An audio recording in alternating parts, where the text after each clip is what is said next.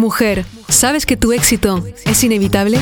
Si tienes sueños para cumplir, si quieres llegar al siguiente nivel en tu vida, tus relaciones y tus finanzas, estás en el lugar correcto. Acompaño a miles de mujeres en más de 20 países a manifestar vidas extraordinarias. Mi nombre es Maite Isa, soy coach experta en manifestación y he creado un emprendimiento de más de 6 cifras partiendo de cero. Mi obsesión es darte todas las herramientas, la inspiración y la transformación que necesitas para crear una vida de abundancia ilimitada. ¿Estás lista? Empezamos.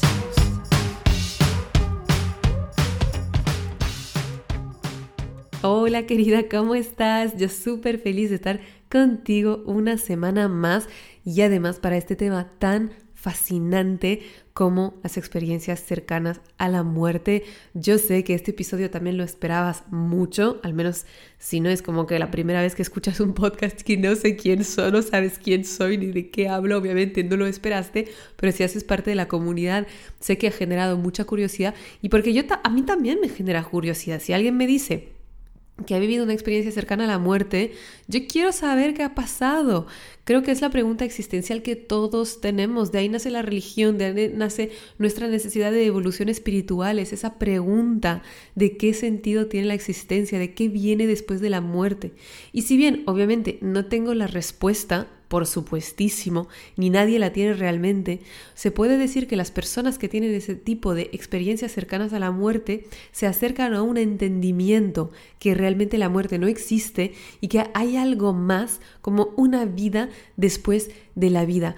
Entonces, para darte un poco de contexto, si nunca has escuchado qué es una experiencia cercana a la muerte, aunque seguro que si escuchas este podcast ya sabes perfectamente lo que es, es esa experiencia que relata muchas personas alrededor del mundo en el momento de haber tenido un accidente, mayor de las veces es cuando tienen un accidente grave y que están a punto de morir, que sienten su alma salir de su cuerpo y pueden tener diferentes tipos de experiencias. Lo primero que se suele relatar es que las personas salen del cuerpo y ven en otros lugares en los que no tendrían que tener la visión. Por ejemplo, pueden ver en el otro lado del país lo que estaba haciendo su madre en ese momento, la ropa que tenía exactamente con quién estaba hablando o ver del otro lado del mundo un amigo suyo que estaba llorando en su cuarto preocupado por cómo estaba él. Ese es como un caso. Entonces hay este caso primero este tipo de casos que va a ser, se pueden desplazar y estar en muchos lugares a la vez.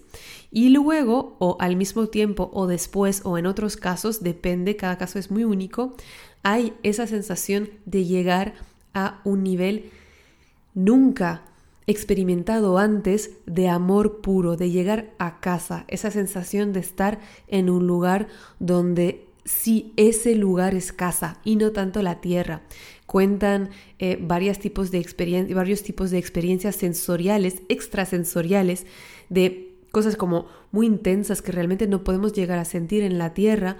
Muchas veces se encuentran con seres queridos fallecidos, eh, muy a menudo con los padres, que pueden ser como mucho más jóvenes, que le dan mensajes alentadores o de amor, o también con guías espirituales. Y llega ese momento en el que en un momento alguien les dice, tío, tienes que regresar abajo. No es tu momento, no es el momento que has decidido a nivel álmico para irte de este plano. Te necesitamos en la tierra, todavía tienes mucho trabajo, así que no te emociones porque no te vas a quedar mucho tiempo aquí. Y luego regresan al cuerpo y sigue toda una larga convalecencia de recuperación de la salud física, que obviamente el cuerpo físico está hiperdañado. Muchas veces los científicos, los médicos están hasta sorprendidos que estas personas sobrevivan, porque estas personas estaban en un estado tan crítico que no debían haber sobrevivido. Es un tema fascinante que de hecho no es solo espiritual, sino que ha sido estudiado a nivel médico a nivel científico desde ya los años 70 y los dos pioneros fueron dos científicos, un hombre y una mujer, que seguramente escuchaste hablar de ellos, el psiquiatra Raymond Moody y la doctora Elizabeth Kubler-Ross. Los dos escribieron libros a raíz de, estudiar muchos casos de personas que relataban con tanta precisión experiencias tan similares sin conocerse que no pudieron hacer como si no pasara nada. Y desde el punto de vista científico, que la verdad, la real ciencia es comprobar a través de experimentos repetidos si la teoría es correcta o no. Y eso, la real ciencia no rechaza las experiencias cercanas a la muerte porque no las entiende. Y creo que ahí es como el límite de la ciencia es que está creado también por los egos de los científicos. Y cuando hay tantos científicos que durante toda su vida y todos sus maestros les enseñaron que esto no es posible, que la conciencia se, se, crea en el cerebro y que cuando el cerebro se muere, la conciencia también, pues no están listos a abrir su visión. Y por eso, en muchos casos, la ciencia es tan lenta para evolucionar, cuando realmente a nivel de a nivel mecánico de las herramientas que tienen, podríamos evolucionar mucho más rápido y tener muchas más pruebas de este tipo de fenómenos. El caso es que ellos dos empezaron, y de hecho él escribió eh, Vida después de la vida, que recopila un montón de estos estudios, y ella escribió sobre la muerte y el morir, y fueron esos pioneros de, de investigación científica acerca de las experiencias cercanas a la muerte. Y luego viene Netflix, como estamos en el 2021, viene Netflix y hay una serie que no te puedo más que recomendar, que es eh, Surviving Death en inglés, es sobrevivir o sobreviviendo a la muerte en español.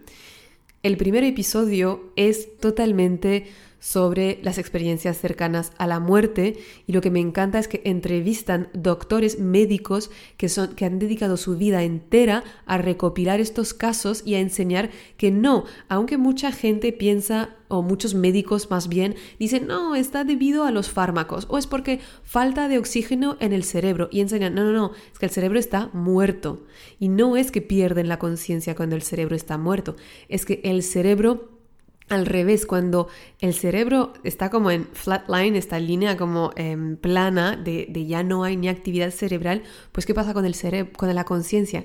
Es que se abre y se enseña que realmente no el cerebro no es que potencia la conciencia, es que la limita. Por definición, esta experiencia humana es limitante eh, en comparación con lo que somos a nivel ámbico, a nivel esencia, a nivel conciencia. Y es cuando se cierra, cuando se apaga ese cerebro que la conciencia regresa a estar plena y completa. Entonces, este primer episodio lo cuenta súper bien. Además, es como el primer caso es como una médico, ella misma es médico y ha vivido esta experiencia Así que si tienes Netflix, no quiero hacerles publicidad, pero eh, me parece muy bueno este episodio. Y por cierto, bonus, el último episodio de la serie es acerca de las vidas pasadas y me hizo tan feliz que enseñaran pruebas científicas de la existencia de vidas pasadas. Por favor, si tú ves estos dos episodios, escríbeme maite-isa en Instagram. Quiero saber qué has pensado porque me fliparon demasiado estos dos episodios. Ya los episodios en el, medio no tanto. En fin, que me estoy yendo por las ramas porque es un tema súper fascinante y que quería darte un poco de contexto. Entonces, ¿qué ocurrió? Que yo tuve un accidente grave, que casi estuvo a, estuve a punto de morir. ¿Qué me ha pasado? No, nada de esto. En realidad, los accidentes graves no son las únicas formas de tener este estos tipos de experiencia. De hecho, hay muchos, eh, muchas formas de llegar a esos estados que al final no son más que estados alterados de conciencia. Uno de ellos, si tú conoces el viaje astral, hay mucha gente que practica el viaje astral, que básicamente es salir de tu cuerpo con un poco de práctica y podrías hacer viajes fuera de tu cuerpo. Si quieres indagar más, hay un montón de maestros espirituales que lo enseñan. En YouTube puedes tener más info. No es el caso de lo que quiero hablar aquí. Y lo que yo quiero hablar es una ceremonia chamánica que estuve haciendo la primera vez en el, creo que fue el año nuevo 2020, em, me parece, o 2019, no me acuerdo, 2020. Y en esta ceremonia, de hecho, fue un fin de semana que probé la experiencia de las plantas medicinales, plantas chamánicas, eh, en ceremonias sagradas para llegar a esos estados de alterados de conciencia y de evolución de la conciencia. Entonces, de hecho, probé también ayahuasca ese fin de semana y en los episodios 15 y 16 del podcast cuento en dos episodios las lecciones que he podido tener desde eh, mi experiencia con la ayahuasca. Entonces, lo que quiero decir aquí, súper importante, disclaimer, súper importante, no te recomiendo tomar esas sustancias, súper importante que vayas a ver con tu médico, súper importante que tú sepas que esto es compatible con tu salud. De hecho, en muchos lugares del mundo está prohibido. Es una experiencia bastante extrema. Hay que estar segura que no tienes ninguna contraindicación, o sea que no es a tomar a la ligera, no es porque escuchaste un podcast ahora que hay que hacerlo. De verdad que hay que asegurarse súper bien también con quién lo haces, que estés bien acompañada, que estés segura de tu estado de salud para poder hacerlo y que tú también te sientas en el momento correcto para hacerlo, porque son experiencias que como son muy intensas, si vamos con miedo o si vamos con estrés, pues pueden ser no del todo positivas y también hay muchas experiencias que cuando te la cuentan dan miedo. Esto para que entiendas que solamente aquí te cuento mi propia experiencia sin querer dar ningún tipo de consejo o em, influenciarte para que hagas cualquier cosa, ¿ok?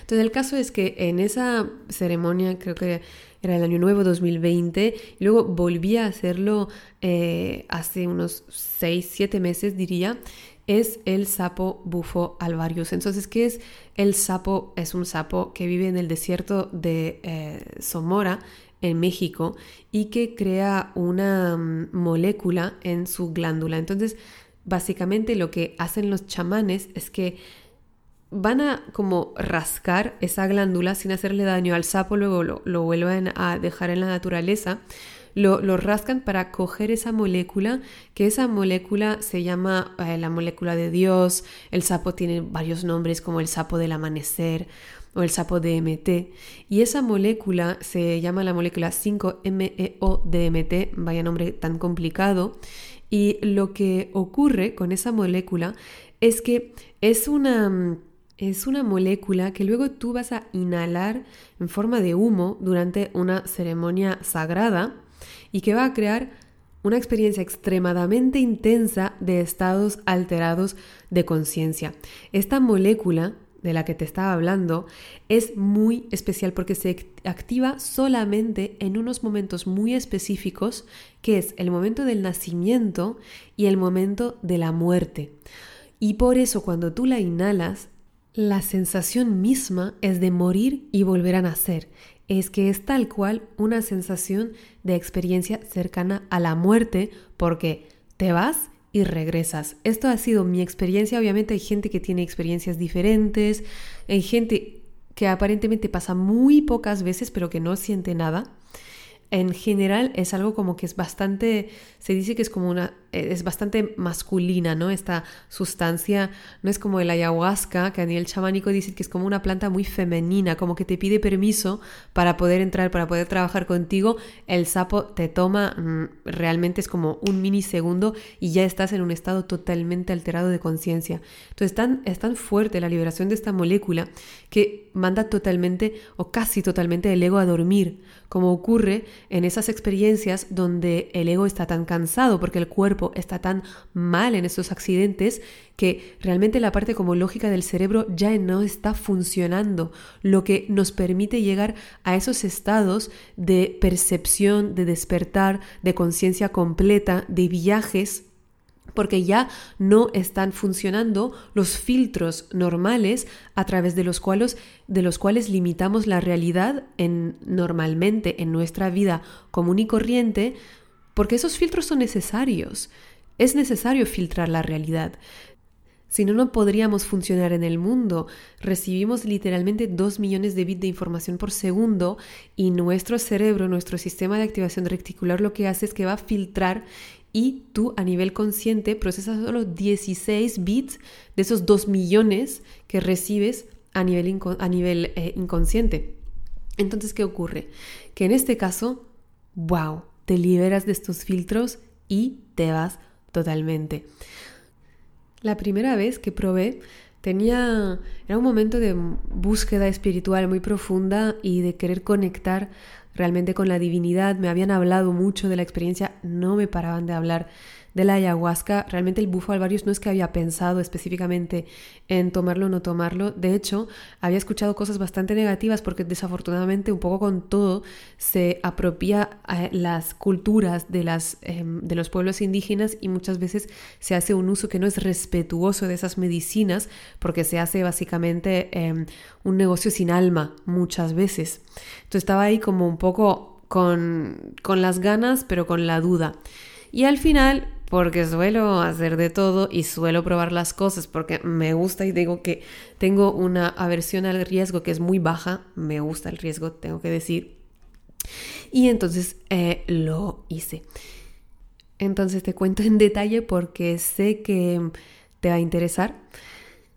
Te lo cuento como si estuviéramos ahí tú y yo hablando por teléfono, que eres mi amiga y, me, y regreso y te lo cuento. Y lo primero es al, momento de inhalar, lo primero es que te tumban. Inhalas, inhalas eh, sentada y luego te tumban. Y lo primero que fue, vi como todo alrededor mío empezaba a desaparecer en la nada, rodeada como de estrellas, como si estuviera en un cielo negro o azul marino y que empezara a rodearme estrellas y que no estaba más en la sala me tumbé y ya no tenía conciencia de mi cuerpo. Es decir, que sentía que estaba yo solo como conciencia en un cielo, en un universo realmente, como en un cielo de noche, en pleno en el espacio, rodeada de esas luces y con una sensación tan bella que honestamente es que no la sé describir. Y eso duró muy poco porque ha habido como en este momento el ego que entendió qué carajo estoy haciendo, es que estoy muriendo. Como ese ego, esa parte de nosotras que tantas veces nos quiere proteger. Cada vez que, que te digo que el ego cuando se quiere, cuando ve que estás saliendo de tu zona de confort, lo que tiene miedo, tiene miedo a morir. Cuando cambias de identidad para ponerte los zapatos de una mujer próspera porque quieres manifestar un negocio exitoso cuando te lanzas en una nueva relación, cuando te lanzan en un nuevo proyecto, cuando te mudas a una nueva ciudad o cuando solamente tienes esas ideas que quieres conseguir, que quieres hacer esto, el ego se caga encima porque para él todo esto es la muerte. La muerte del ego es cuando tú estás solamente en la confianza, cuando estás en tu pleno potencial. Y ahí recalco que no queremos matar al ego el ego es esa parte de tu identidad que has construido y ahora te está protegiendo, te él quiere que estés sobreviviendo. Solo que muchas veces se equivoca qué quiere decir sobrevivir para él. Es no vivir, es quedarte en la zona de confort, es no hacer nada nuevo, es aunque estés profundamente desesperada y frustrada, quedarte donde estás. Porque cualquier peligro a tu identidad, a lo que crees que eres, para el ego quiere decir la muerte. Entonces imagina este nivel de experiencia en la que esta molécula que se despierta solo a la hora de la muerte, después del nacimiento, y como ya he nacido, pues quiere decir la muerte para el ego, obviamente se pone, se puede poner a la defensiva. Y la primera vez es lo que me pasó. Entonces, después de estos segundos, realmente es que la ceremonia es muy poca, es como 10 minutos, 20 minutos, no tengo ni idea porque no me acuerdo. Pero lo que ocurre es que el tiempo ya no existe porque el, cuerpo, el tiempo, perdón, no el cuerpo, el tiempo es una ilusión. Y de hecho lo dice Einstein, que la, la, ilusión, el tiempo es una ilusión aunque sea muy convincente porque todo ocurre en un mismo momento, entonces cada segundo parece una eternidad. Y realmente este constructo de tiempo no lo puedes entender cuando estás en, esa, en ese nivel de conciencia o en esa em, ceremonia. Total, que siento el miedo a morir.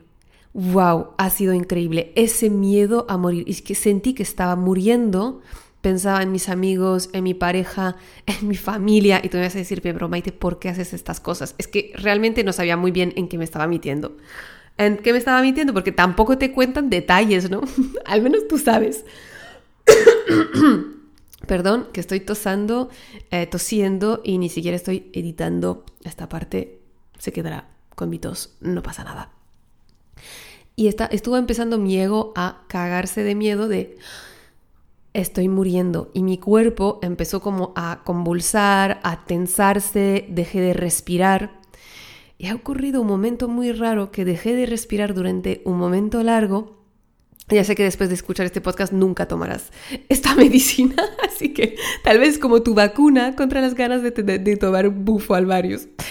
Y dejé de respirar durante un momento y sentía como mi cuerpo que convulsaba, pero lo que pasa es que yo en este momento estaba estaba fuera de mi cuerpo, estaba, estuve por encima de mi cuerpo en un momento de las convulsiones y de dejar de respirar, estaba por encima del cuerpo y lo miraba y él era curioso porque al mismo tiempo estaba fuera y al mismo tiempo sentía el placer de dejar de respirar, era como un gran placer. De hecho, ahora que lo digo, Sé que las personas, que había leído este estudio científico, que las personas que eh, se cuelgan ¿no? para suicidarse, crea una erección. No sé si es porque hay un placer eh, que, se, que se libera. En mi caso no era este tipo de placer, en mi caso era como el placer de ya no apegarse a lo que creo que es la vida. Buah. Es que ha sido una sensación en este momento de decir, es que está bien morir. Y luego tenía ese pensamiento como si me viniera de mi ser superior o de alguna parte de mí que era profundamente sabia, como si estuviera hablando con mi ego, como si hubiera dos en mí, que, me, que, le, que le decía al ego, está bien morir. Y me acuerdo de esta frase que se repetía, está bien morir, está bien morir, está bien morir, está bien morir. Y en este momento, cuando acepté morir, fue aceptar morir. E imagínate el nivel de soltar cuando la vida misma, la vida, lo que creemos que es la vida, es a lo que más se apega el ego. Y en este momento todo ha explotado. Es como si hubiera vivido un viaje a dimensiones paralelas donde podía ver toda la tierra, todos los tiempos, todos todas las realidades al mismo tiempo y entender que yo hacía parte de absolutamente todo esto. Y de ese lugar, mi vida, lo que yo creía que era mi vida, lo que yo creía que eran mis problemas, me parecían tan insignificante que ni siquiera podía tener juicio acerca de, ah, pues qué ridícula que tienes con tus, con tus miedos y tus problemas inventados. No, porque ya ni siquiera los entendía. Ya no tenía ni la capacidad de decir, pero ¿qué es esto? ¿Qué es este, este, este problema que uno cree que tiene, pero que es una ilusión? Porque lo que es de verdad es el todo y sentí unas presencias de luz a mi alrededor y un amor absolutamente incondicional. Cuando te digo amor, es amor que recorrió por todo mi cuerpo y que en este momento llegó un orgasmo de todo el cuerpo, de regresar a esa sensación corporal, regresar al cuerpo y de tener esa sensación de ser una con el todo que hoy puedo regresar a tener en meditaciones, en visualizaciones, pero es como un nivel totalmente diferente. Y lo más loco de todo esto es que pasó varias veces porque regresé a ese cuerpo sintiendo ese placer y hay algo que se habla del, síndrome del límite máximo eh, cuando yo tengo un podcast sobre eso que se llama eh, Si saboteas tu éxito, haz esto. Y ese síndrome en el que cuando tú empiezas a sentir demasiado placer, tu ego, como no está acostumbrado a ese nivel de placer, ese nivel de bienestar, pues te va a rebajar con un estrés o con cualquier otra excusa para que tú estés en un nivel de felicidad que puedes y que sabes gestionar. Y total, que en ese momento de sentir ese mega orgasmo del cuerpo y empiezo a reír, reír, reír, no podía dejar de reír porque pensaba y además repetía que broma. Y no paraba de repetir qué broma, qué broma, qué broma. Pensaba que estaba en control, pensaba que estaba en control. Y no podía parar de cagarme de la risa de la idea de que yo, pequeña Maite, pensaba que estaba controlando mi destino, que estaba controlando lo que ocurría, cuando realmente ese mini ego sentía como algo tan micro que ese ego no era nada en comparación con la grandeza que somos cada uno de nosotros, lo que realmente somos en esencia, que me hacía como la mejor broma del universo. Y justamente cuando estaba en este momento, de nuevo empecé como a convulsar, a dejar de respirar, el ego que tuvo de nuevo ese, ¡Ah, mierda, pero estoy muriendo, en realidad es de verdad que está pasando. Y de nuevo todos los pensamientos de todos, mi familia, mis amistades, Valerio, que en este momento estaba en Vietnam, pasándola súper bien para Año Nuevo con sus amigos mientras yo estaba muriendo ahí. Y de nuevo, dejar de respirar, salir del cuerpo, sentir que todo se para y este entendimiento más profundo de que la vida y la muerte es lo mismo, de que en realidad la vida empieza después de la muerte. ¿Por qué? Porque esa vida a la que nos abrimos cuando ya no tenemos el ego, es la vida real y que lo menos real es lo que estamos viviendo en este plano físico, que lo menos real es lo que creemos que controlamos y que lo más real es esa vida detrás que nunca para y obviamente que no para después de la muerte ni cuando se para el ego, por supuestísimo que no.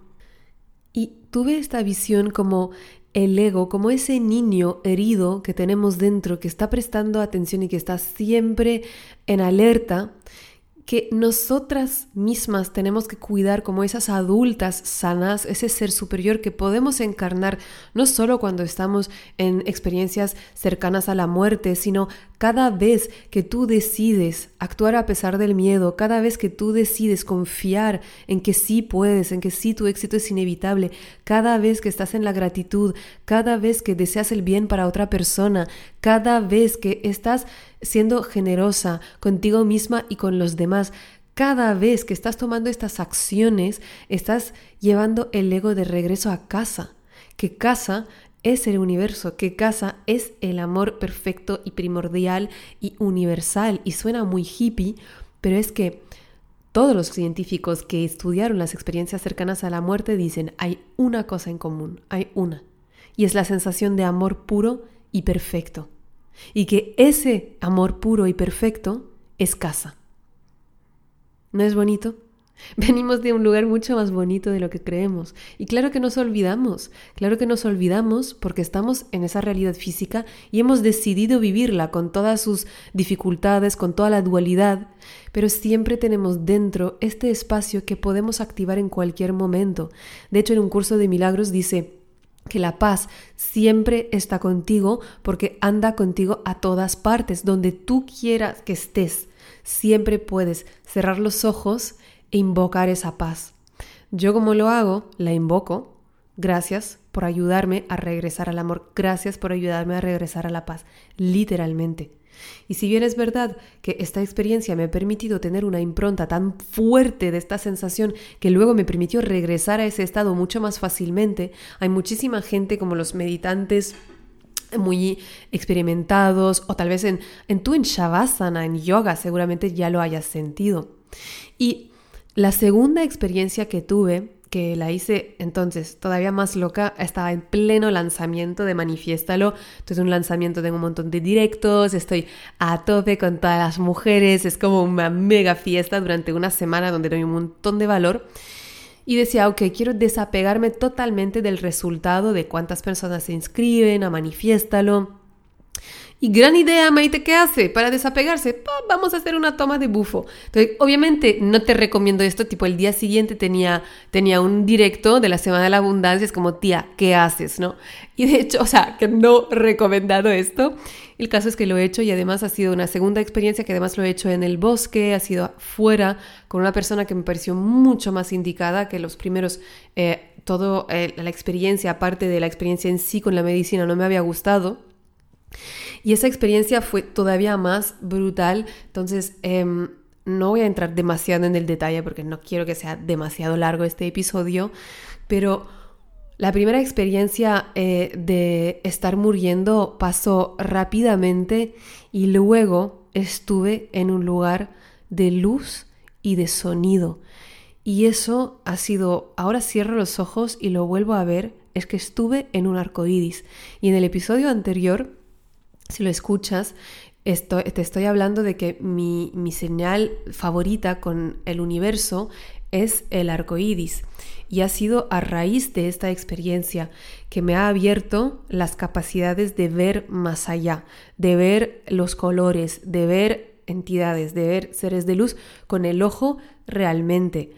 Ha empezado que después de esa sensación de está bien morir, acepto morir, que fue mucho más suave, creo que porque ya había tenido esta experiencia y porque ya estaba mucho más, eh, sabía mucho más lo que iba a ocurrir, llegué como a un nivel como este, ¿sabes? Un caleidoscopo, o sea, realmente estar en un arcoíris lleno de seres arcoíris que me decían, está bien ver colores, está bien ver colores, tienes derecho a ver los colores y de tener el recuerdo de que en la infancia veía colores y como era la rara, tapé ese don y esa capacidad. Y tuve ese recuerdo de que, claro, claro, puedo ver los colores y tengo derecho a ver los colores. Y me dieron como ese permiso para poder volver a ver esos colores. Y empecé a ver arcoíris en todas partes, a estar rodeada en todas partes. Y cuando regresé de esa experiencia, con los ojos abiertos empecé a ver arcoíris. Hasta ahora, cuando estoy con el piso, por ejemplo, que, el piso de mi tablero de visión que he manifestado, la señal era ver arcoíris. Cuando me doy la vuelta, veo arcoíris. Cuando estoy muy conectada después de una meditación o cuando doy clase, porque yo me conecto muchísimo cuando estoy en los directos, en las llamadas con mis alumnas o también los directos de las semanas gratuitas, veo en el rincón del ojo, sobre todo el izquierdo, un arco iris. Y esto no es solo ver colores por ver colores, sino que me ha permitido totalmente reconectar con esa parte más maga, más bruja que tenía olvidada y esa energía más femenina, más de intuición, más de conexión que ahora está hiper presente en mi vida y es desde este momento que me intereso todavía más y estoy indagando siempre más y en mis meditaciones, en mis programas, pongo más de esas sanaciones energéticas a través de los colores, de usar los colores y la vibración de los colores para poder sanar. Por ejemplo, el color fucsia que te llena de esa sensación de de bienestar, de safety, de seguridad, de que te sientes a salvo, que una de las emociones más importantes para poder contrarrestar el ego loco es la sensación de estar a salvo. Claro, porque el ego lo que quiere es protegerte. Y toda esa sabiduría de cómo usar los colores, de qué hacerlo, me empezó a llegar. Y luego, obviamente, seguí estudiando con mentores y demás pero hay muchísima sabiduría intuitiva que me ha llegado y que se ha despertado. Entonces, en los dos casos han sido experiencias que fueron muy extremas, que fueron eh, muy intensas. La segunda experiencia ha sido mucho más amorosa. La he sentido como mucho más una muerte del ego totalmente con un fin de enseñanza y de descarga de una información, cuando la primera ha sido como para mí ese fin de entender que no pasa nada morir. O sea, vaya lección. Así que no hay moraleja al final de este episodio que no, que, que, no sea la que somos mucho más de lo que creemos que somos, eres mucho más de lo que crees que eres. Si estás escuchando y dices, ah, mierda, pues entonces Maite es especial porque ahora ve eh, colores, no es el tema, no tiene nada que ver la capacidad de ver colores con la capacidad de manifestar todo lo que deseas en tu vida. Simplemente es abrirte a la magia, abrirte a la magia que tú eres, abrirte a la magia que tú tienes. No hace falta tomar bufo alvarius, hace falta solamente reconectar contigo, pedir a tus guías que te enseñen el camino y sobre todo aceptar, aceptar que en una parte de ti eres bruja, que en una parte de ti tienes esas habilidades psíquicas y que la primera habilidad psíquica es escuchar tu intuición, sin necesidad de ir más allá. Y mi propósito con este episodio, mi propuesta para la semana que ahora empieza y que vas a vivir, es que busques la magia en el día a día, que pongas la atención en que ese mundo que tú ves, las limitaciones que tú ves, son ilusorias y que lo que es de verdad es tu grandeza. Y no quiere decir que no estemos honrando las dificultades, las dificultades que tenemos, las honramos, las vemos, las reconocemos, y también somos más grandes que ellas. y pide ayuda, pide ayuda a tu ser superior, pide ayuda a todo el equipo de guías que tienes a tu alrededor y que están aquí para ayudarte a evolucionar, a ir más allá y que aunque te parezca muy difícil a nivel álmico, eres tan muchísimo más grande de lo que te está ocurriendo, que si tu éxito es inevitable, es evidente y siempre estás en el buen camino. Así que te mando un mega abrazo. Por favor, comparte conmigo qué te ha parecido, qué son tus tomas de conciencia, cuáles las reflexiones a la que te ha llevado tu mente mientras estabas escuchando este episodio. Me encanta saber de ti. Maite-isa ISSA. Si todavía no me sigues en Instagram, conectamos por ahí. Te mando un mega abrazo.